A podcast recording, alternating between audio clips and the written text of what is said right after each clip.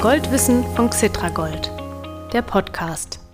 Jetzt wird's historisch. Es geht um Bretton Woods, ein Städtchen im US-Bundesstaat New Hampshire, um den Goldstandard, um das Scheitern des Goldstandards und um die Auswirkungen dieses Scheiterns bis heute. Jeder goldaffine Kapitalanleger sollte davon mal etwas gehört haben, finden wir vom Xetra Gold Podcast Team, am besten natürlich im Goldwissen Podcast. Unser Interviewpartner in dieser Goldwissen-Folge ist Robert Halver von der Baderbank. Dort leitet er die Kapitalmarktanalyse. Robert Halver hat mehr als 30 Jahre Kapitalmarkterfahrung und ist auch deshalb ein vielgefragter Interviewpartner in allen möglichen Wirtschaftsmedien. Nach dem Gespräch mit Robert Halver frage ich meinen Goldwissen-Podcast-Kollegen David Korsten nach ergänzenden Informationen. Es wird spannend. Ich bin Mario Müller-Dofel und im Podcast sozusagen der Frager vom Dienst. Schön, dass Sie, liebe Goldinteressierte, wieder zusammen mit mir Goldwissen schürfen.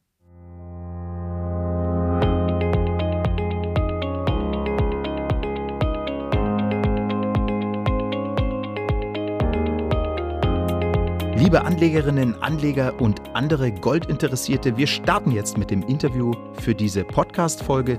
Mir gegenüber sitzt Robert Halver, Leiter der Kapitalmarktanalyse der Baderbank. Klasse, dass Sie für dieses Gespräch zugesagt haben, Herr Halver. Ich bin gern zu Ihnen gekommen, freue mich. Herr Halver, im Internet, bei Xetra Gold zum Beispiel, gibt es jede Menge Hintergrundartikel über Gold und seine volkswirtschaftliche Funktion. Wer nur ein paar Artikel davon liest, stößt relativ schnell auf Bretton Woods. Bretton Woods ist ein Wintersportstädtchen im äußersten Nordosten der USA. Wie kann dieser Ort heute noch so bekannt sein, obwohl doch dort im Grunde nicht so viel passiert, oder? Heute ist er nicht mehr so bekannt, aber damals war es der Nabel der Welt. Ja, Bretton Woods, ein kleines Städtchen, abgelegen, dort oben in Amerika, wo man dann äh, auch wusste, da kommt man eigentlich gar nicht hin. Paparazzis hatten gar keine Möglichkeit, aber da ist dann Weltgeschichte gemacht worden. Eine neue Weltwirtschaftsordnung ist da aus dem Boden gestampft worden. Und es ist ja immer so, dass große Entscheidungen immer auf kleiner Ebene stattfinden. Aha, erzählen Sie mal, was, was ist da passiert? Ja, man hat 44 gesagt, wir müssen nach dem Zweiten Weltkrieg einfach die Fehler der Vergangenheit ausmerzen. Es geht darum, dass die Weltwirtschaft wieder ans Laufen kommt. Dazu ist absolut wichtig, dass die Währungen nicht so stark schwanken. Wir hatten ja gerade zwischen zwei Weltkriegen dramatische Schwankungen. Es gab Butterkriege, da haben verschiedene Länder versucht, über billigste äh, Währungen versuchen, den Export für sich zu gewinnen. Das wurde dann wieder von anderen Ländern äh, überkompensiert. Also es gab es einen Weltwährungsabwertungskrieg, könnte man sagen. Das wollte man nicht haben, weil das die Weltwirtschaft massiv beschädigt hat. Man wollte also fast Song reinbringen, mhm. Ruhe in Karton bringen, in dem eine Währung möglichst stabil ist, damit man sich daran ausrichten kann, sodass auch Exporteure, Importeure immer wissen, mit welchen Preisen sie rechnen können. Ja, genau. Also 44, wir erinnern mal dran, damals war der Zweite Weltkrieg noch im Gange, aber offenbar hatten die USA schon im Blick, dass er bald aufhört und dass man dann wieder neu starten kann. Dennoch, Herr Halver, Wintersportörtchen, die ein bisschen abgelegen sind, gibt es nun wirklich viele. Warum hat die Konferenz von Bretton Woods ausgerechnet dort stattgefunden? Ja, die Amerikaner haben natürlich gemerkt, im Zweiten Weltkrieg ihre vornehme Zurückhaltung, ja, diese Monroe-Doktrin, die man früher hatte, macht euren Quatsch alleine weltweit, wir halten uns zurück, das war nicht mehr aufrechtzuerhalten. Mhm. Und da hat man gesagt, okay, wenn wir schon jetzt die Weltmacht Nummer eins geworden sind, dann mhm. machen wir es auch richtig.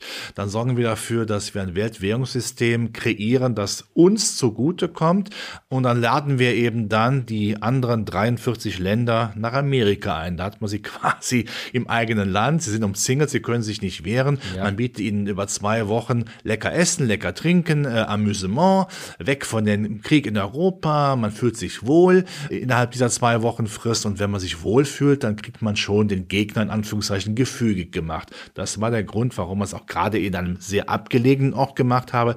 Da kam kein Journalist hin, Paparazzis gab es nicht, mhm. da konnte man mhm. quasi sein eigenes Ding drehen und Amerika hat das ja sehr, sehr offensiv für sich ausgenutzt. Ja, das wollen wir doch jetzt aber etwas genauer wissen. Was ist denn da rausgekommen? Was bedeutet das für sich ausgenutzt? Die Amerikaner wollten ein Weltwährungssystem, das den US-Dollar als Weltleitwährung sieht. Das heißt, man war die führende Nation und man hat die anderen dazu verpflichtet, dass äh, Währungsschwankungen dann eben auch einigermaßen begrenzt sind. Das heißt, würde ein Dollar an sich zu schwach werden, mussten die anderen den Dollar kaufen. Ja. Damit hatte man sich natürlich sehr stark nach vorne gebracht. Und man hat gesagt, vertraut dem US-Dollar, wir machen nämlich eine Golddeckung. Das mhm. heißt, wir verpflichten uns, jede Dollarsumme in Gold umzutauschen. Damit hat man klar gemacht, der Dollar ist eigentlich genauso sicher wie Gold, weil die feste Bindung ja da war.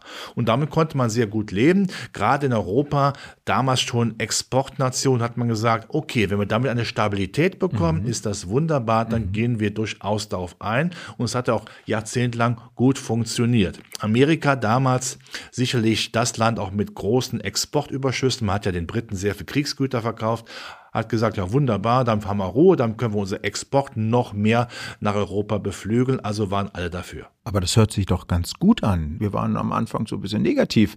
Äh, war das also gut oder war das schlecht für die Welt? Also grundsätzlich, wenn Sie klare Währungsverhältnisse haben, wenn ein Importeur, ein Exporteur äh, ungefähr rechnen kann, mit welchen Preisen er verkaufen und einkaufen kann, gibt das ja auch Stabilität. Mhm. Aber wenn wir so ein festes Währungssystem haben, es gab ein bisschen Schwankungsbreite, aber nicht so stark wie heute, dann müssen aber alle ihre Hausaufgaben machen. Das heißt, Amerika hat sich darauf verlassen, na ja, wenn wir hier weiter auf Schulden machen, machen. Die Amerikaner wollten ja den bösen Ivan damals totrüsten schon und äh, wurde massiv investiert in Kriege auch, Vietnam, Korea und so weiter. Mhm. Die anderen müssen dann die Währung dann decken, indem sie Dollar kaufen. Ja, nach dem Motto, früher sagte man, der Dollar ist unsere Währung, aber euer Problem. Mhm. Mhm. Und irgendwann waren eben die Länder wie Japan und Deutschland, die sich ja extrem entwickelt haben, Export nicht mehr bereit, diese Dollarbestände aufzukaufen, den Dollar zu stützen, weil man damit auch Inflation importiert hat, mhm. die ja in Amerika deutlich höher war als in Europa oder in Asien. Da hatte man kein großes Interesse mehr daran. Das heißt, Amerika hat eigentlich seine Weltmachtrolle missbraucht. Dem Motto, jetzt machen wir Schulden, wie wir wollen und die anderen müssen die Währung dann auch kaufen. Und spätestens, dass die Franzosen unter Charles de Gaulle gemerkt haben, na ja, kriegen wir wirklich für unsere Dollarbestände noch die früher zugesagten Goldbestände, wenn wir sie umtauschen. Mhm. Ja, Herr de Gaulle hat ja sogar mal mit einem Krieg gedroht den Amerikanern, so in einem Interview. Er wollte die Goldbestände zurückhaben und die haben die Amerikaner gemerkt, oh, wenn wir so weitermachen und das Gerücht aufkommt, wir können den Dollar nicht in Gold umtauschen, dann werden wir schwach. Und damals im Kalten Krieg wäre das ja sicherlich ein Makel gewesen für die westliche Welt. Und da hat man gemerkt, das System mit Golddeckung ist nicht aufrechtzuerhalten, das schaffen wir nicht mehr. Ja. Golddeckung heißt Goldstandard. Ne? Das ist so dieses Schlagwort, was man bis heute immer wieder mal hört. Äh, dieser Begriff Goldstandard, der steht für Qualität, wenn Sie jetzt zurückblicken, 80 Jahre später, welche Qualität hatte Bretton Woods, diese Konstruktion des Weltwährungssystems? Im Nachhinein hieß es ja, äh, der Goldstandard konnte gar nicht dauerhaft funktionieren. Bretton Woods, ein Goldstandard, war sehr wichtig, weil es hat Schwung in den Welthandel gebracht. Es kam Ruhe in den Karton, man wusste ungefähr zu welchen Währungsparitäten, Wechselkursen man Geschäfte machen konnte. Das ist zunächst mal sehr positiv gewesen. Aber wenn man natürlich merkt, dass sich Länder ja auch unterschiedlich entwickeln, Deutschland, Japan, die haben ja im Export auf einmal, die sind ja gekommen wie der Phönix aus der Asche. Mhm. Ähm, also Amerika war nicht mehr die Leitlokomotive dann in dem Sinne, dass mhm. sie alles vorgeben konnte. Es kam also Risse rein. Und wenn die Amerikaner eben dann gesagt haben, jetzt haben wir ja eine sehr bequeme Position, die anderen müssten unsere Währung ja stützen, da hat man einfach gesagt, pff, dann können wir auch Schulden machen, dann hauen wir Geld raus, dann äh, versuchen wir Kriege zu gewinnen, wir machen Sozialpolitik. Das hat so viel Dollar in die Märkte geschwemmt, die anderen aufkaufen mussten, dass irgendwann klar war, ich kann das Versprechen, Dollar in Gold umzutauschen, gar nicht mehr aufrechterhalten. Mhm. Und dann bekommt natürlich dann dieses Ziel, eine sehr stabile Währung zu haben, Risse. Das konnte man dann nicht mehr akzeptieren. Also die Angst von Richard Nixon war ja vom US-Präsidenten damals sehr groß, dass der Dollar so stark an Reputation verliert, dass mhm. damit auch die Weltmachtfunktion Amerikas im Vergleich zur Sowjetunion ins Wanken gerät. Aha, Und das aha. wollte man auf keinen Fall. Mhm. Und äh, bevor dann irgendeiner auf die Idee kommt, seine Dollarbestände in Gold umzutauschen und damit klar ist, Amerika kann seine Schulden gar nicht mehr bedienen, mhm. hat man die Reißleine gezogen und gesagt, das war's mit Bretton Woods, wir geben den Goldstandard endgültig auf. Nun war das aber ja ein ganz wichtiges System und irgendwann heißt es dann äh, 30 Jahre später ungefähr, äh, wir geben das auf. War das damals ein Riesenevent in der Welt oder wurde der Goldstandard so ganz leise zu Grabe getragen? Es war an sich ein Non-Event für die Bevölkerung in Hüben wie drüben in Amerika oder in Europa. Es waren damals die maßgeblichen ja, äh, Machtfaktoren oder in Japan. Im Gegenteil könnte man sagen, denn dann, wenn man keine Golddeckung mehr hat, wenn man also Kredite nicht mal an einem festen Goldstandard binden muss, also eigentlich machen kann, was man will, Schulden machen kann, wie man mhm. will, mhm. hat man damit durch den Wohlstand massiv nach vorne getrieben. 1970, das waren ja die Jahre, wo ja eigentlich fast jedes Land der Welt gesagt hat, wir setzen den Staat bewusst ein, um Wohlstandsmehrung zu betreiben. Ja. Hilft ja auch der Wiederwahl, das kann man ja offen sagen. Hat man das jetzt massiv äh, und ganz intensiv betrieben. Das heißt, man hat jede Stabilität sausen lassen. Gut, die Europäer, gerade Deutschland mit der Deutschen Bundesbank, haben immer versucht, noch dagegen zu halten, haben ja auch Inflationsbekämpfung gemacht und trotzdem hatten wir auch in Deutschland natürlich massive Inflation. Gerade nach den zwei Ölpreiskrisen hatten wir ja teilweise Inflationsraten, die zweistellig äh, mhm. gewesen mhm. sind. Das war dann sicherlich instabil, aber für die Bevölkerungen äh, war die hemmungslose Verschuldung schon machbar, weil man damit durch Währungskrisen und Wirtschaftskrisen ausmerzen konnte. Mhm. Aber immer mit dem Beigeschmack, dem Kollateralschaden, Inflation ist sehr stark gestiegen und die Verschuldung. Ja, aber Herr Halver, äh, wir haben jetzt Verschuldungen äh, oder steigende Staatsverschuldungen seit den 70er Jahren. Passiert ist jetzt noch nichts Schlimmes. Ne? Wo ist das Problem? Ja, Verschuldung ist dann äh, kein Problem, wenn wir einen, ich sage es mal, Idioten finden, der die Schulden kauft.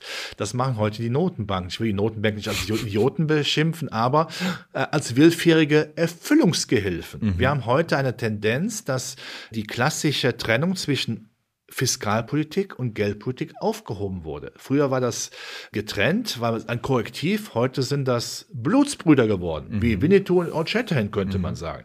Die Fiskalpolitik gibt aus und die Geldpolitik äh, zahlt. Und da gibt es keine Trennung mehr, weil die Geldpolitik genau weiß, wenn wir die Schulden nicht zahlen, bricht unser Finanzsystem zusammen. Das heißt, diese Schuldenorgie geht weiter. Das ist nicht schön, aber man muss sich an Gedanken gewöhnen, die Schulden, die wir heute haben, werden nie mehr auch nur annähernd zurückgezahlt. Es geht nicht mehr. Das heißt, heute machen wir Schulden, um die alten Schulden zu finanzieren. Das ist ein perverser Gedanke, aber ja. die Alternative, wir machen Stabilitätspolitik, würde bedeuten, wir fahren unser Weltfinanzsystem, wie würde man in der Monopoly-Sprache sagen, auf Start zurück, aber man zieht keine 4000 Euro ein, man fährt das System an die Wand und da gibt es soziale Unruhe und das will keiner mehr. Das mhm. heißt, man ist gezwungen, diese Instabilitätseinbahnstraße fortzuführen. Ja? Und es werden immer neue Tricks angewendet, um die Schulden einigermaßen in den Griff zu bekommen von den Notenbanken. Sie werden aufgekauft, die mhm. Schulden, sie werden mhm. irgendwann auch sicherlich in, in der Form einer Bad Bank, einer Bank, wo also quasi die Staatspapiere als Papier, es ist nämlich nur Papier, irgendwo zwischengelagert werden, damit sie äh, keinen stören. Aber die Angst davor, dass die Welt zusammenbricht, ist so gewaltig, das hat man 2008, 2009 gesehen, dass wir so kurz vor einem Zusammenbruch gewesen sind, dass man alles tun wird, um genau das zu verhindern. Mhm. Jetzt haben wir geredet, was das Ende des Bretton Woods Abkommens 1973 im Nachhinein dann für Währungen, aber auch eben für die Schuldenpolitik bedeutet hat, also eine immense Ausweitung der Staatsschulden in aller Welt was ist eigentlich mit dem Goldpreis gewesen? Wie hat er sich entwickelt während dieser Zeit 44 bis 73 und danach? Als wir die Goldpreisdeckung hatten, US-Dollar Gold, ist er relativ stabil gewesen, bis dann so Ende der 60er, Anfang der 70er Jahre sich ein Sekundärmarkt aufgetan hat. Da wusste man schon, der Dollar ist eine Schwachwährung eigentlich, mhm. ja, also hat man den Goldpreis nach oben getrieben.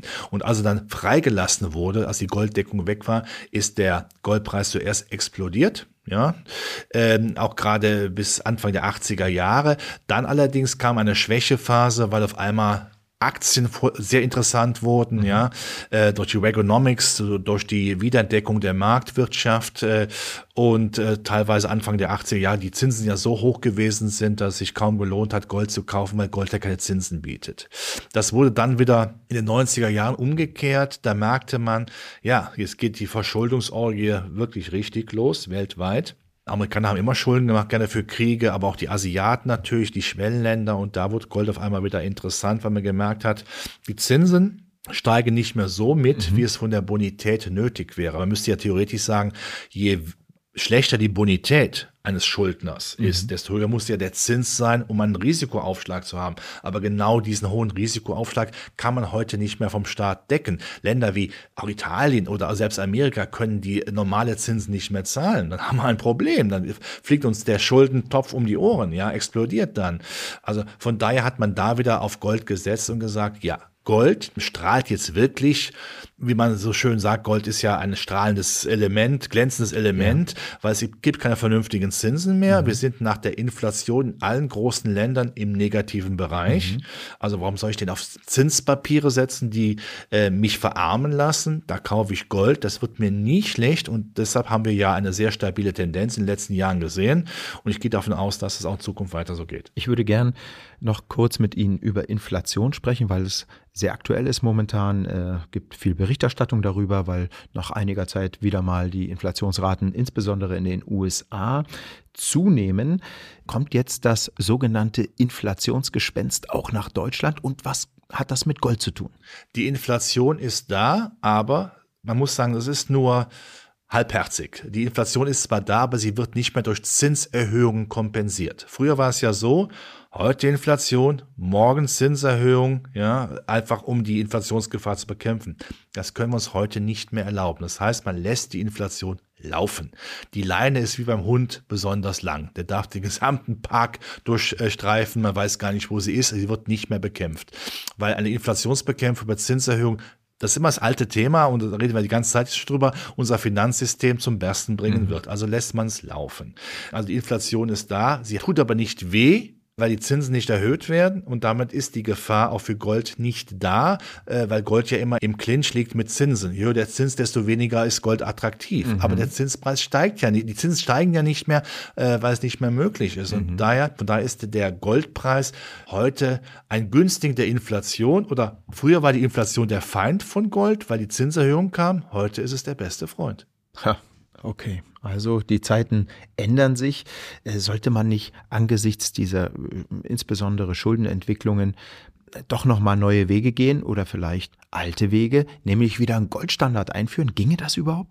Ja, man kann das, wenn wir einen Goldstandard einführen würden in dieser heutigen Welt, da wäre es so, als würde man Casanova kastrieren. Der kann dann nicht mehr. Ja, dann ist das in der Tat unser Finanzsystem impotent. Ich sage es sehr klar, weil natürlich unsere Schuldenwelt, es werden immer mehr Schulden aufgehäuft, ja nicht mehr gebändigt werden kann durch eine Golddeckung, weil es so viel Gold gar nicht gibt. Das heißt, wir können nicht mehr so viel Kredite machen, wie wir mhm. machen wollen.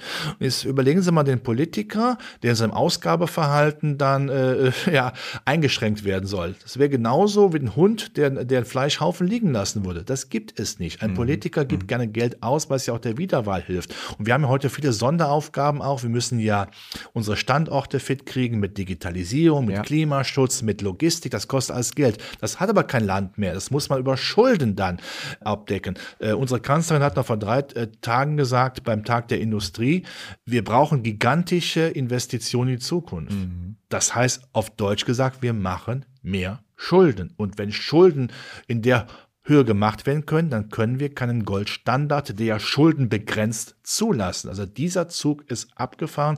Wir sind also im Ozean der Instabilität angekommen und wir werden ihn nie mehr verlassen. Herr Halver, was bedeutet das für den Goldpreis in der Zukunft? Ganz kurz noch, äh, wir haben jetzt im Grunde 21 Jahre per Saldo steigende, stark steigende Goldpreise hinter uns. Eine Verzehnfachung des Goldpreises. Wir sind fast bei 2000 Dollar pro Unze.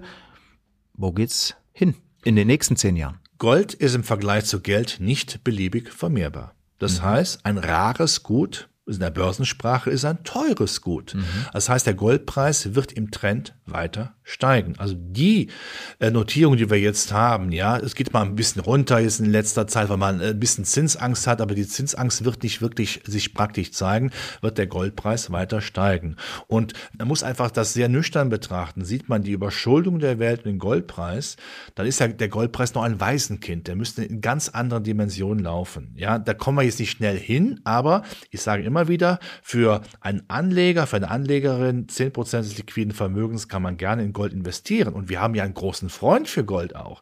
Diejenigen, die absurderweise die Welt ja mit Geld schwemmen, damit die Schulden gedeckt werden können, die Notenbanken, kaufen selbst Gold auf, mhm. als gäbe es kein Morgen. Seit 2008 wird dramatisch Gold für Notenbanken aufgekauft. Das heißt, böse formuliert, die trauen ihrer eigenen Geldpolitik offensichtlich nicht. Sie wollen also quasi eine stabilitätspolitische Absolution im Goldbesitz haben. Gerade die Asiaten ja, die jetzt auch ein bisschen von, der, von dem Dollar wegkommen wollen, ja, wollen eine Stabilität haben. Die setzen auf Gold.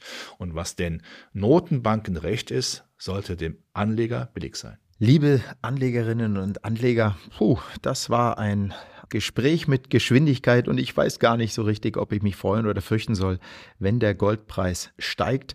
Gold als Depotbeimischung scheint allerdings eine gute Idee zu bleiben. Herr Halver ist auch dieser Meinung. Lieber Herr Halver, vielen Dank für Ihre sehr interessanten und engagierten Ausführungen. Ich danke Ihnen, hat Spaß gemacht.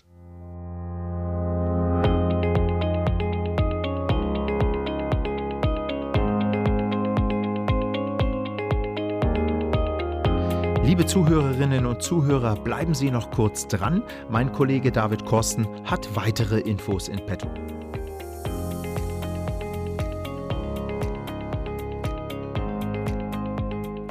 Hallo David, lass uns doch noch einmal kurz die Kernbestandteile des Bretton Woods-Systems zusammenfassen. Die 44 Staaten, die das Abkommen im Jahr 1944 zunächst unterzeichnet haben, haben sich auf vier Regeln geeinigt, oder? Ja, genau. Zuerst haben sie den Goldpreis pro Unze auf 35 US-Dollar fixiert. Außerdem haben sich die USA verpflichtet, Gold jederzeit zu diesem Preis zu kaufen und zu verkaufen. Der Goldpreis war also nicht flexibel, sondern auf genau diesen Preis von 35 Dollar festgelegt. Und die zweite Regel? Zweite Regel, die Paritäten der Währungen, also die Wechselkurse könnte man sagen, der übrigen Unterzeichner des Abkommens wurden gegenüber dem US-Dollar festgelegt. Der US-Dollar wurde damit zur Leitwährung. Und die Notenbanken der Unterzeichnerstaaten haben zugesagt, ihre Währungen innerhalb eines Prozents des festgelegten Wechselkurses zu stabilisieren. Es gab aber einen wichtigen Unterschied zum klassischen Goldstandard. Welchen? Ja, der Unterschied war, die Wechselkurse durften durch Auf- oder Abwertung der Währung modifiziert werden, zum Beispiel wenn die einzelnen Länder fundamentale Schwierigkeiten mit ihrer Zahlungsbilanz bekommen. So fehlt noch die vierte Regel, wenn ich richtig mitgezählt habe. Genau, als vierte und letzte Regel haben sich die Unterzeichner von Bretton Woods darauf geeinigt, dass ein internationaler Währungsfonds gebildet wird. Der konnte den einzelnen Ländern Kredite geben, wenn sie temporär von Schwankungen der Zahlungsbilanz betroffen waren. Und das ist ja noch heute eine der Hauptaufgaben des Internationalen Währungsfonds. Nur hat er inzwischen eben deutlich mehr Mitgliedstaaten, nämlich 189. Danke für die Infos, David.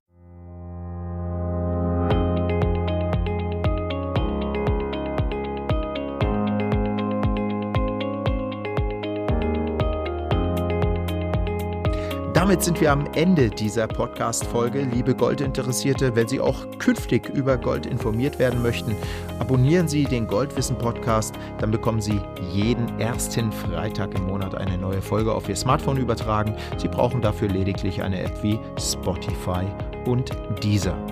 Anhören können Sie den Goldwissen-Podcast aber auch im Internet unter www.xetra-gold.com. Dort finden Sie alle bislang erschienenen Folgen unter dem Menüpunkt Gold News. Ich freue mich, dass Sie dabei waren. Danke und bis zum nächsten Mal. Ihr Mario Müller-Dofel.